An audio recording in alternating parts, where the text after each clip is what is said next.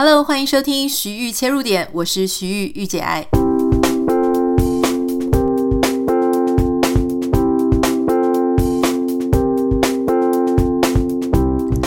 欢迎收听今天的节目。今天要跟大家分享一个我自己生活当中最近发生的事。我们已经好久没有是我一个人主持一整集节目了，对吧？因为我们前几集有时候我真的不太知道要讲什么，我们邀请一些来宾。那当然就是这些来宾他们啊、可能通常在那个时期有出书。比较让我知道说，哎，我们可以深入探讨什么样的话题。但今天呢，我们回归到一个我自己来跟大家分享的模式，我也很想念这种跟大家好像在聊心事的样子。前阵子呢，我在我的啊、脸书的粉丝团有跟大家揭露一个我最近的新的变化，就是呃，我通过了美国的留学申请，应该说我被接受了，就是我即将。呃，应该顺利的话，会在今年的秋天啊，进入这个南加大念硕士课程。那我的主修将会是跟国际公共政策有关。这一个学院它，我特别开心哦。第一个是它离我家算近，但 但是我不知道这个，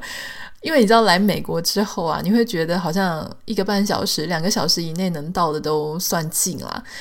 呃，在台湾的时候，可能就想说近可能是三十分钟嘛，哈。那我们现在很难去做这种要求，所以南加大大概离我们家不塞车的话是一个小时，那它通常一定会塞车，差不多一个半小时，好，单程算近。那第一个是因为它近嘛，第二个是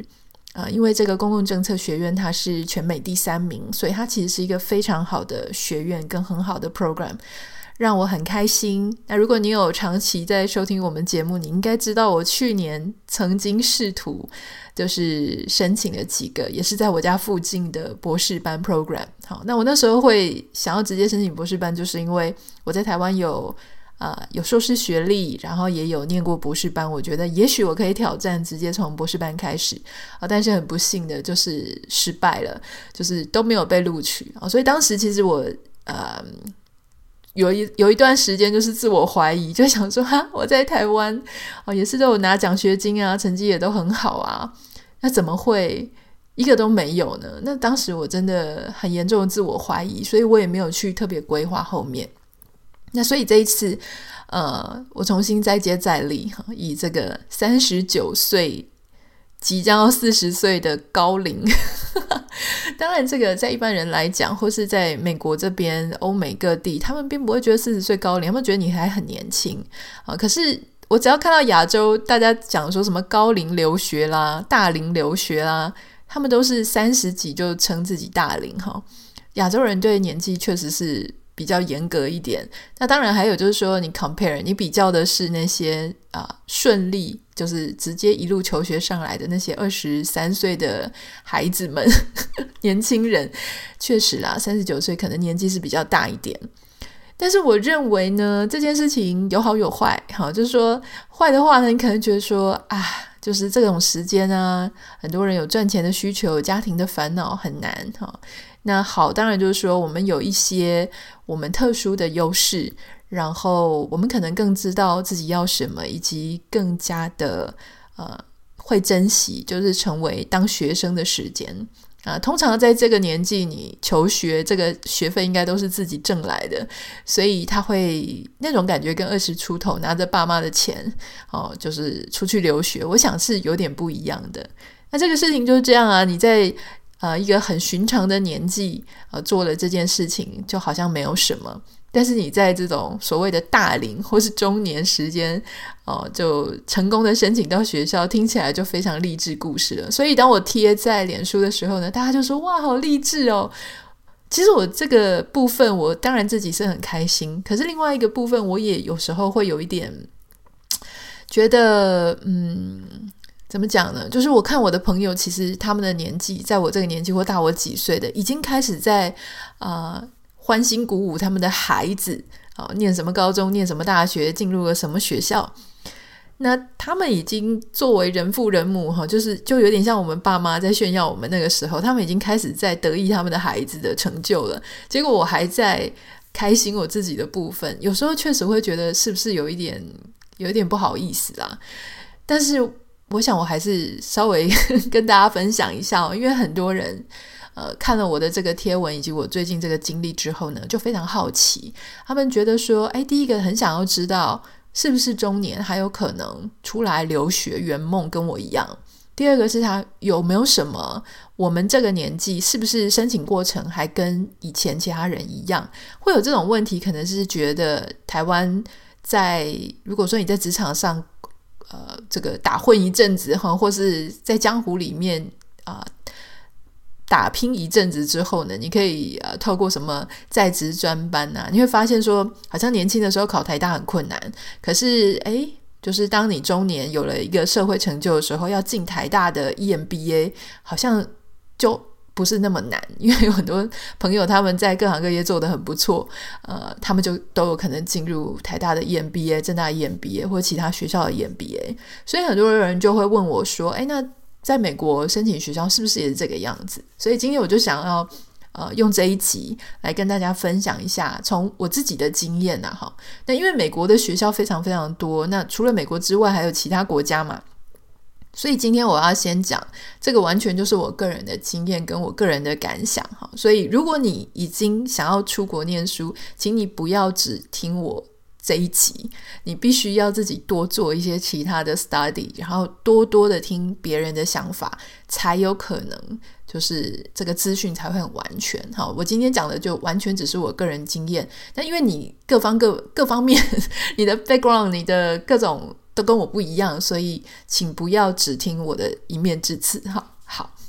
那接下来呢，我想要就是先稍微回答一下哈，就是很多人在谈说，呃，在学校申请的部分到底是应该要注意什么东西？那我想，如果你已经就是在美国。啊、求学过或留学这个事情，可能对你来说就很寻常。那我要跟你讲的就是我自己的这一两年，没有两年了，就是这这一年内，但只是它横跨了二零二二跟二零二一。嗯，我的经验是呢，第一个当然很基本的就是很多人也最担心的就是关于语言成绩。啊，那语言成绩呢？这就是要看说你是要申请博士班还是硕士班。那我那个时候要申请博士班的时候，大部分的呃，希望你的托福成绩都能够是要在一百以上。那所谓的一百，就是那种比较好的学校。那我也有听过人家说，大概九十分以上啊，哈，或是它上面很多学校，嗯、加州大学某一些分校，它是写八十五，可是呃。你写八十五，它只是最低的门槛嘛，哈，那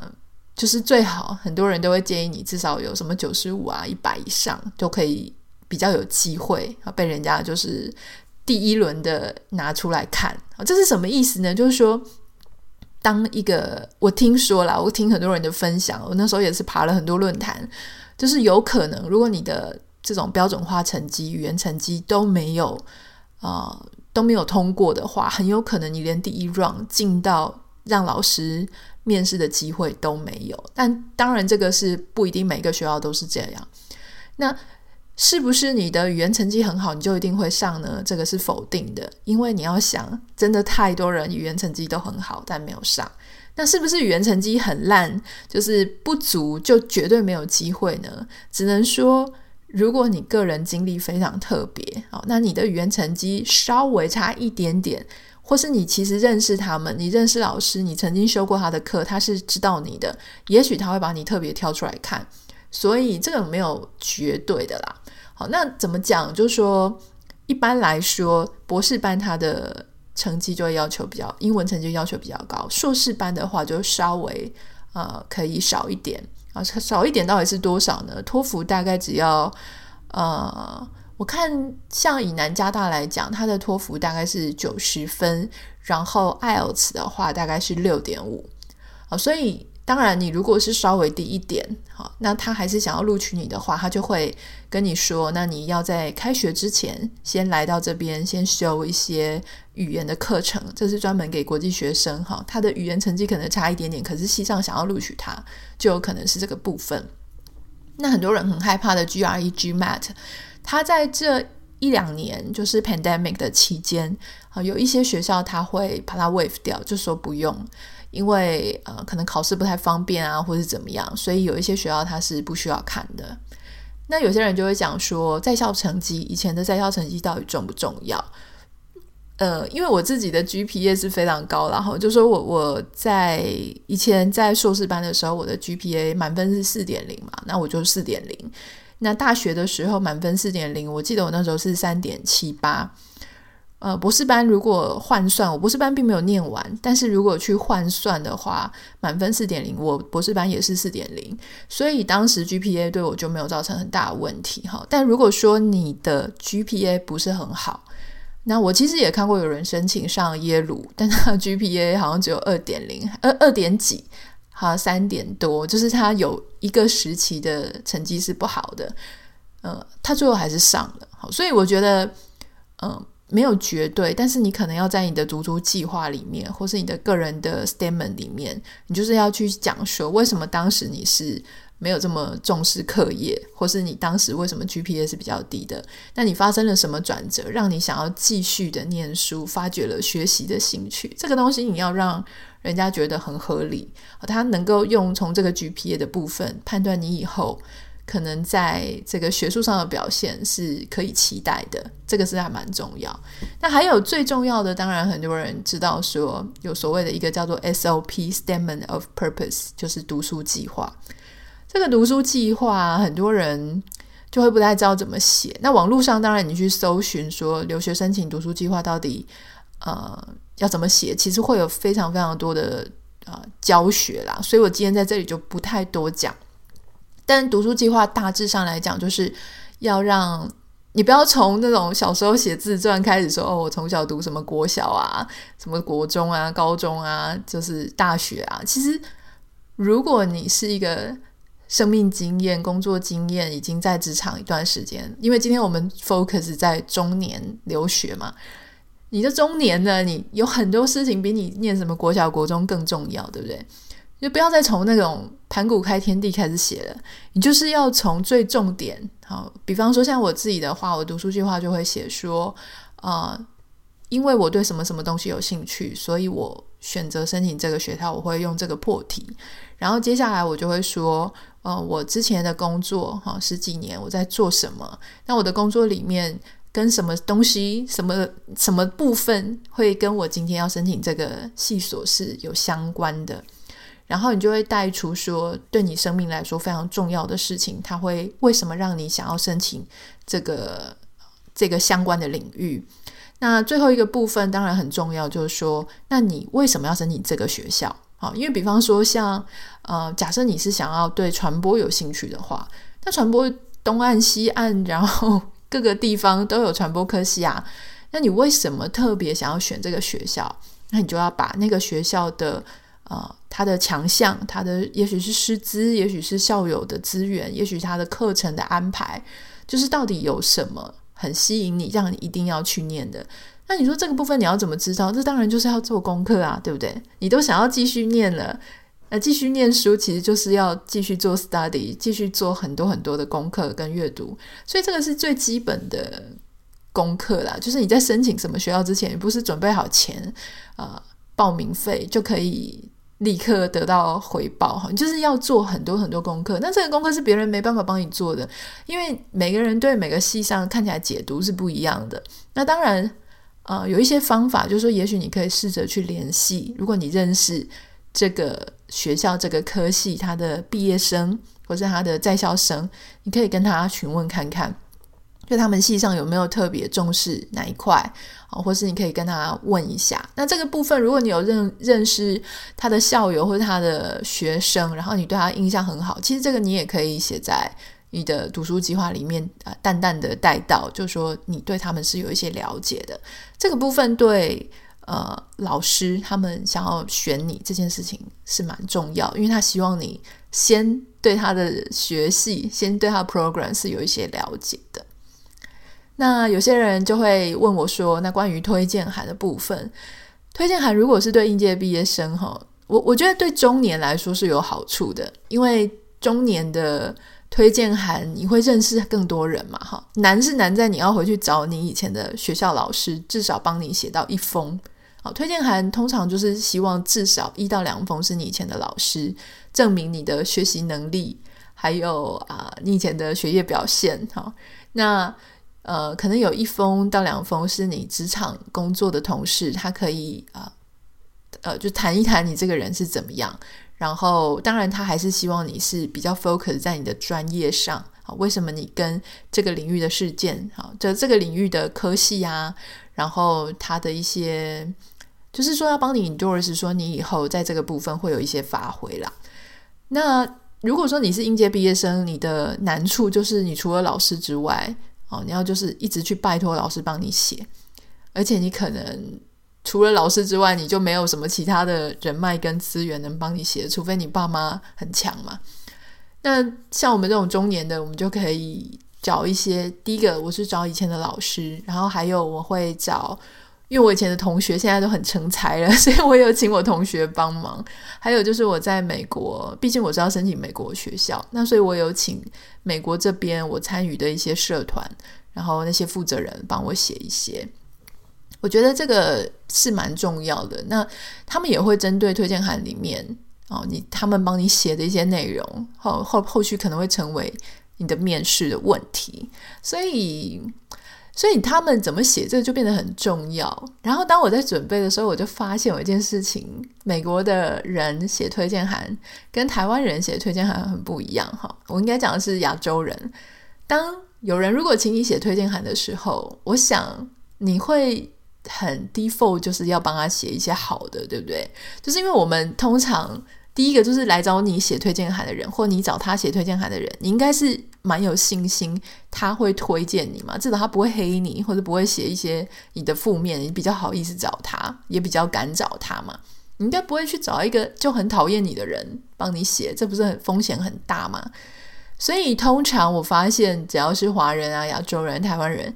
就会写一些真的很好很好，然后几乎是一面倒的好。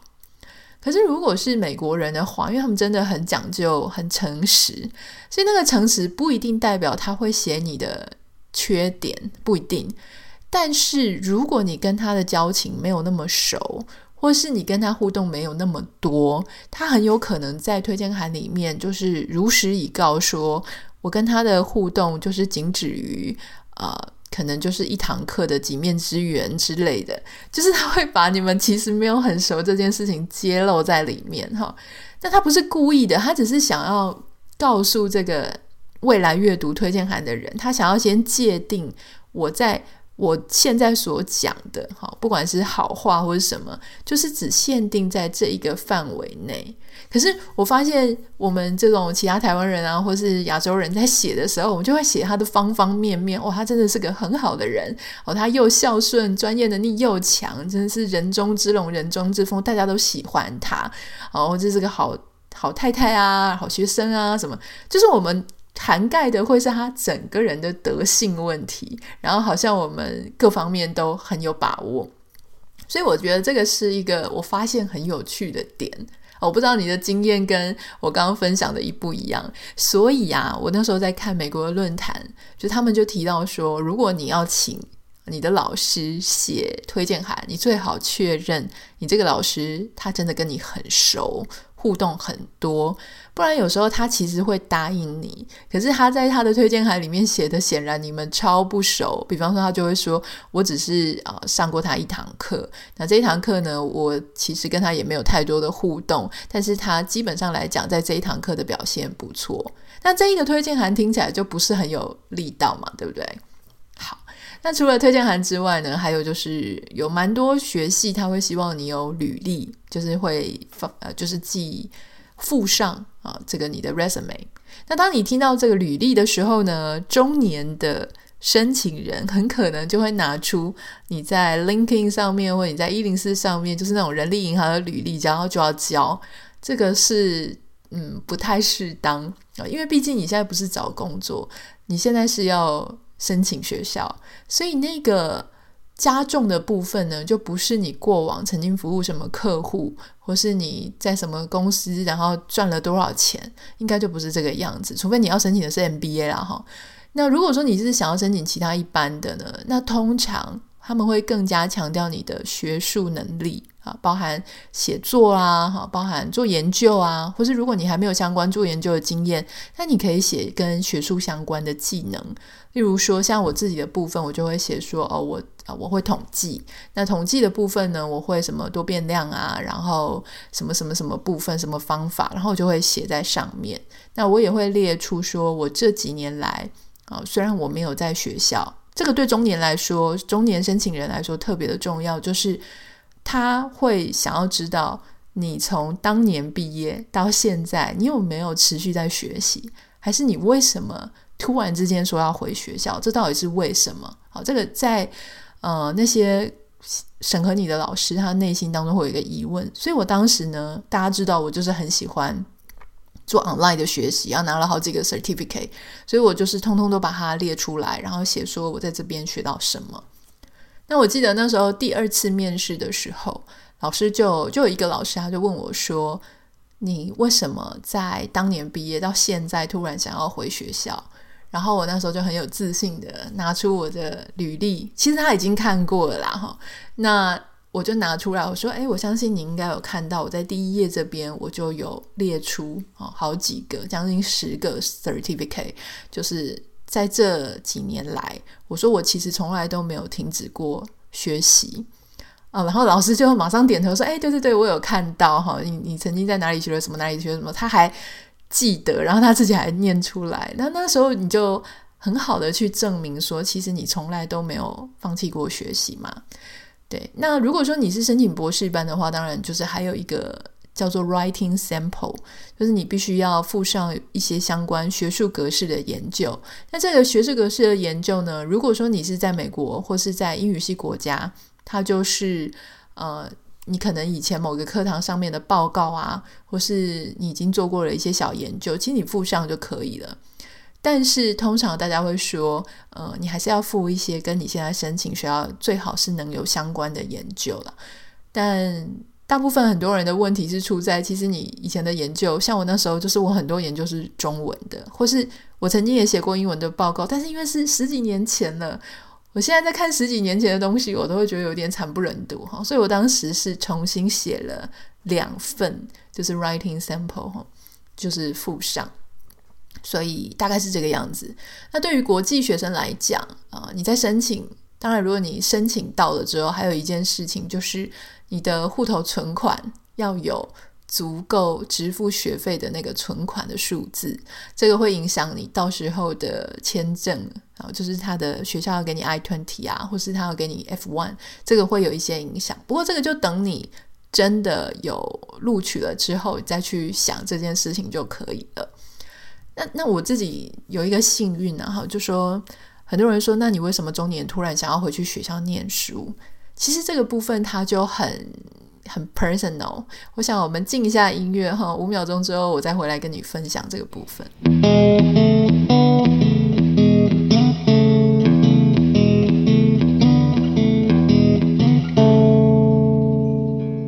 很多人会问我说：“哇，怎么那么认真，或是怎么那么努力？就是真的只是想要圆梦吗？在四十岁的时候决定要再去念一个硕士？”呃，我觉得这个问题它其实。我我觉得稍微讲起来就是蛮 personal 的，可是我相信很多人，如果你有同样移民或是搬到一个陌生的地方居住的话，也许你那个心情呢就稍微能够理解。就是我也是自己发生，就是搬到美国来之后，我才懂那种心情。就是你在一个新的环境、新的地方，你必须要有。呃你会很希望能够拥有属于我的我的东西，好，因为我后来才理解到，就说以前我们在我自己的故乡，例如说台湾，我为什么会觉得那是我的故乡？是因为那个地方充满了各种跟我有关，就是我认为那是我的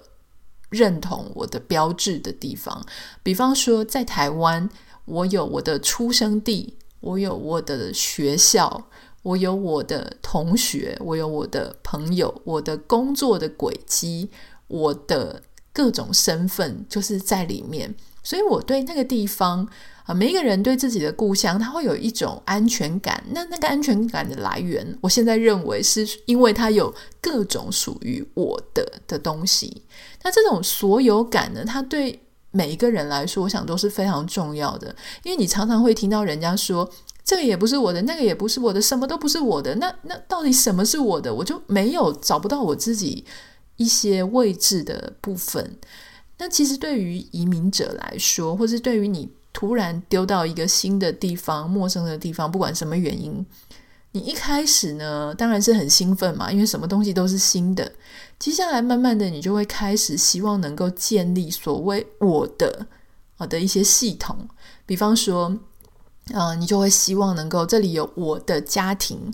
我的什么？我的另外一半，我的事业，我的什么？慢慢的去扩充这些跟我有关的、跟我连接比较深的，你才会真正有可能觉得说，这个逐渐的变成我的地方。所以我觉得那种所有感和自己的归属感，它其实是从各种我的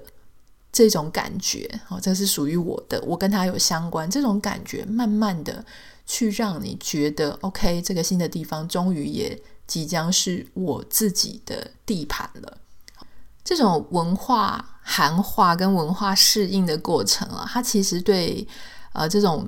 从其他地方从某一个地方搬到新地方的人来说，它都非常的重要。我昨天看到一篇哈，它是书摘，这个书是来自《坏时代心理学》，如果你有兴趣的话呢，你可以看一下。那他其实有提到哈，这篇文章提到说，他用一个例子，比方说有一家四口，包含这个爸爸妈妈、儿子和女儿，他们是从亚洲移民到美国。那这个四个人呢，哈，他代表四种不同的。文化适应的典型。啊，我们先来讲，例如说这个爸爸。啊，那爸爸呢，他非常认真的在学英文，然后还主动的参加这个美国哈这边的啊各种政治啊、文化活动啊、娱乐活动啊，然后他不止参加美国的活动，他还加入他这个亚洲人原本的社团，所以他同时跟他的同乡，他也同时跟美国人有各种互动啊，那他。也就是就是两边他都尽量的去吸收、去体会这种部分的这个文化适应呢，它叫做整合型的。那另外一个例子呢是妈妈啊，这个假设这个妈妈她不太会说英文，她也不是很想学英文，没有什么动力去学，所以她比较。没有办法在美国这边找到他自己的工作，他就想说，那当家庭主妇。可是呢，他非常的积极投入在亚洲人的圈子，他跟亚洲人朋友来往啊，吃亚洲食物啊。他虽然是在美国，可是他还是活得跟亚洲人很近啊，就好像在美国里面过他的亚洲生活形态。那这一种类型的文化适应呢，被称作是所谓的分离型，就是说你虽然在新的地方，但事实上你除了人在当地之外，你自己的啊所有的一切呢，都还是保留你原有的文化。好，第三种类型呢，就假装哈，假设是他的女儿，这个女儿呢，她虽然呢从小。就是在亚洲长大，可是呢，他搬到美国之后，他就非常认真的在学英文，参加学校的活动，很喜欢跟美国这边的同学在一起。他根本就啊、呃、不太，就是已经不太记得，也不太想要去了解亚洲的文化。那他甚至回到家里，然后就觉得说，为什么自己家里跟他的美国同学家里都不一样？哈，例如说，美国同学他们就是呃，常出去办 party 啦，有各种的活动啊。但是亚洲的爸妈，他就会觉得好像就是跟人家爸妈不一样，所以他会特别去伪装啊，就是好像自己不太会讲亚洲的语言或什么的。这一种类型被称为同化型，就是同质化的那个同化。也就是说，当你从 A 地搬到 B 地，可是完全的不想再管 A 地的事情，只投入在 B D 的事情，这个叫做童话类型。第四种呢，哈，就是比方说以他的儿子为例好了，假设他的儿子呢是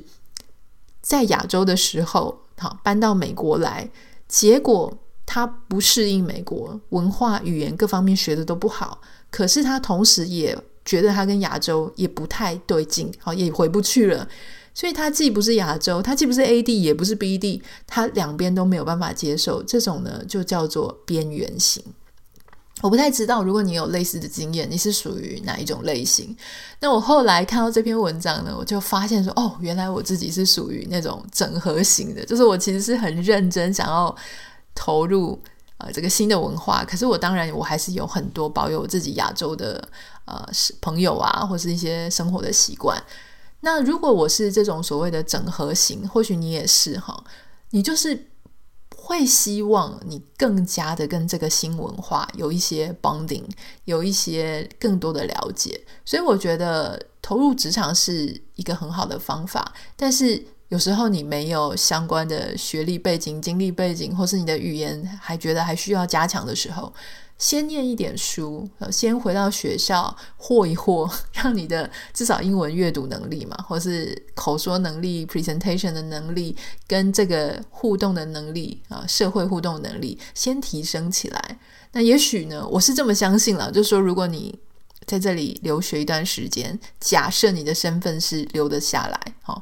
为什么讲到身份呢？就是有一些人他会想说啊，留学时候是不是一定可以在那边找到工作，然后就变成一个美国人？这件事情其实没有想象中的那么简单哈。很多人是我，我有一个网友，他就问我说，他交了一个美国当地的男朋友，那他人在台湾，他到底要怎么样才可以来这里跟男友相处？哈，我觉得他是类似的问题啦，就是说，第一个，你如果是留学。好，留学当然你可以留那种硕士学位啊、博士学位啊等等。当然你也可以念社区大学嘛，我之前有讲过，社区大学它也是能够让你啊、去申请学生签证，然后留得下来。可是留得下来，学生签证的话，它其实就只能打工，它就只能做 part time job，你没有办法做 full time job，所以你可能要确定一下你自己的经济状况哈。好，但是我们就以留得下来来讲，那当然学生是一种方式。但是毕业之后，就是你如果够优秀，能够找到这个工作哈，他觉得非你不可，愿意帮你办一些工作签证，让你留下来，这个当然是有可能的。可是你就真的这条路不是真的那么容易啦，因为特别是要看你自己的产业。如果你的产业呢是美国本来竞争就很激烈的话，好，例如说法律行业，法律业。国际学生或是国际的人士，他本来就比较没有语言上的优势。好，假设你的英文讲超好，好了，但是跟你竞争的当地的人也是超级多啊。所以，我们大部分会听到的就是一些啊、嗯，就是科技产业啦，或者是科技类型的，有可能，因为你可能自己本身就有一些特殊专长，所以，而且他们这种科技公司也比较欢迎国际的工作人员。可是你要想，你一样是在一个竞争非常激烈的市场哦，就是在这里念书的亚洲人也非常多啊，哈，所以假设工作，呃，公司不想要帮你办身份的话，其实你也没办法。那还有一种可能，就是你在这里念书，然后你就找到了在这里有身份的对象啊，不管你是男生找女生，女生找男生，男生找男生，女生找女生，whatever，就是你的伴侣，他在这里是有公民身份或是有绿卡身份。那这样子的话呢，他你们在这里的时候结婚，那当然他是另外一个可能让你能够在这里有身份的方式啦。所以我想这个每个人就不太一样。那每个阶段呢，他都有新的一些啊、要面临的一些问题跟挑战。那当然还有最后最后呢，想跟大家分享，就说很多人就讲说，那生活费用哈，我自己的部分当然是因为我就住在这里嘛。所以我的房子的费用，或是我的生活费，我不管有没有念书，我都在付啊。哦，所以对我来说，呃，多出来的费用大概就是学费。那如果说你是人住在亚洲，那你可能就要去考量说，你来美国之后，你的房租，然后你的生活费，同时你一定要买车嘛。不用买车的可能只有纽约吧，或是一些超级大都市哈。你如果是在西岸的话，基本上十之八九就是要买车啦。那买车还有现在的油钱非常的贵，同时美国的教科书、学杂费那些也不便宜哈。所以这些部分就是你自己要去思考的。那有更多的疑问的话呢，其实大家自己要上 Google 查，因为我自己之前也是就是就很认真的去啊、做一些 research。是做一些 study 这样，我觉得美国有一个好处，就是也许我们在亚洲的时候呢，在申请学校，你会真的很介意自己的年龄，好，你会觉得很怕就是被拒绝。可是，在美国有一个好处，因为美国真的是终身学习，所以大部分的班级里面，大家的这个年龄哈，虽然不能说中年占大多数，但还是要看你的 program 嘛。有些 program 它就是真的很欢迎有这个职场经验的，有一些就是很欢迎国际学生这样，所以看你的 program。那就算不是大多数是中年，但是很多人是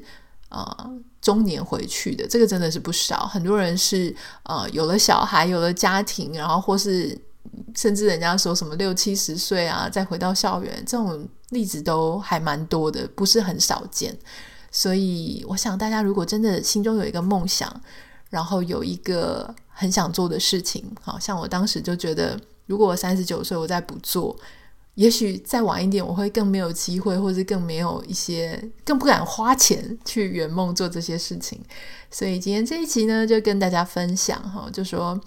嗯，我为什么会想要继续念，然后作为一个呃移民者，或作为一个申请者，我到底要准备哪一些事情？当然，我希望未来还有机会跟大家分享一下，说真的，在就读的时候，到底跟台湾的学习经验有什么不一样，或是说中年是不是真的记忆力比较差？